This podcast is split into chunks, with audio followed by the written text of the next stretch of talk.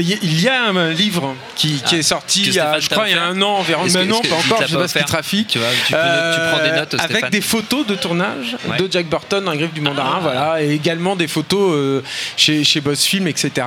Donc ça, c'est ma première reco. Ma deuxième reco, parce que moi j'aime bien en faire plusieurs, Ouais, je suis désolé. Ma deuxième reco, c'est le commentaire audio de Jack Burton, un griffe du mandarin, Ouais, assuré par euh. Carpenter et, et Kurt Russell, qui est une bonne façon de continuer l'éclat total qu'est le film, parce que alors là, ils sont hilars, ils arrêtent pas de faire des blagues, enfin, c'est c'est de, de la renfoire, quoi, Ouais. c'est- c'est c'est absolument réjouissant. Mais il est génial ce commentaire audio parce qu'en fait c'est- c'est c'est un commentaire qu'ils ont enregistré à l'époque de- du DVD en 2001 je crois Mm. quand ils ont sorti le premier DVD en édition spéciale. C'est vraiment là où on a compris que le film était culte.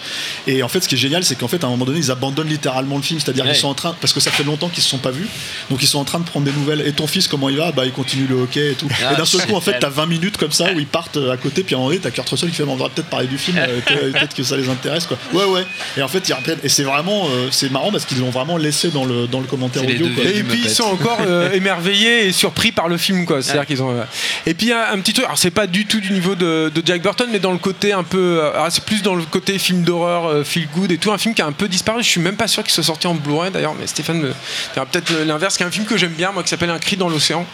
Euh, alors, c'est pas du tout euh, du niveau de, de Jack Ouais. Burton. Encore une fois, moi j'aime bien ce film-là, euh, euh, avec euh, réalisé par Stephen Sommers, le réalisateur de La Momie, mais à l'époque où il n'était pas encore totalement gré par la cocaïne, tout ça. Donc c'était, c'est, c'est un bon film, c'est rigolo, c'est sympa. Il y a, il y a un gros monstre euh, géant. C'est euh, sorti en c'est Blu-ray américain. Ah, c'est sorti en double Blu-ray. programme Ah, bah, avec euh, Alors que c'était The, un très- The Puppet Masters. Alors que c'était un très gros, ah ouais, tiens. Je, je l'ai, c'est pour ça que je te Ah, dis. c'était un Bah, très tu, gros tu- tu pourrais l'offrir à Julien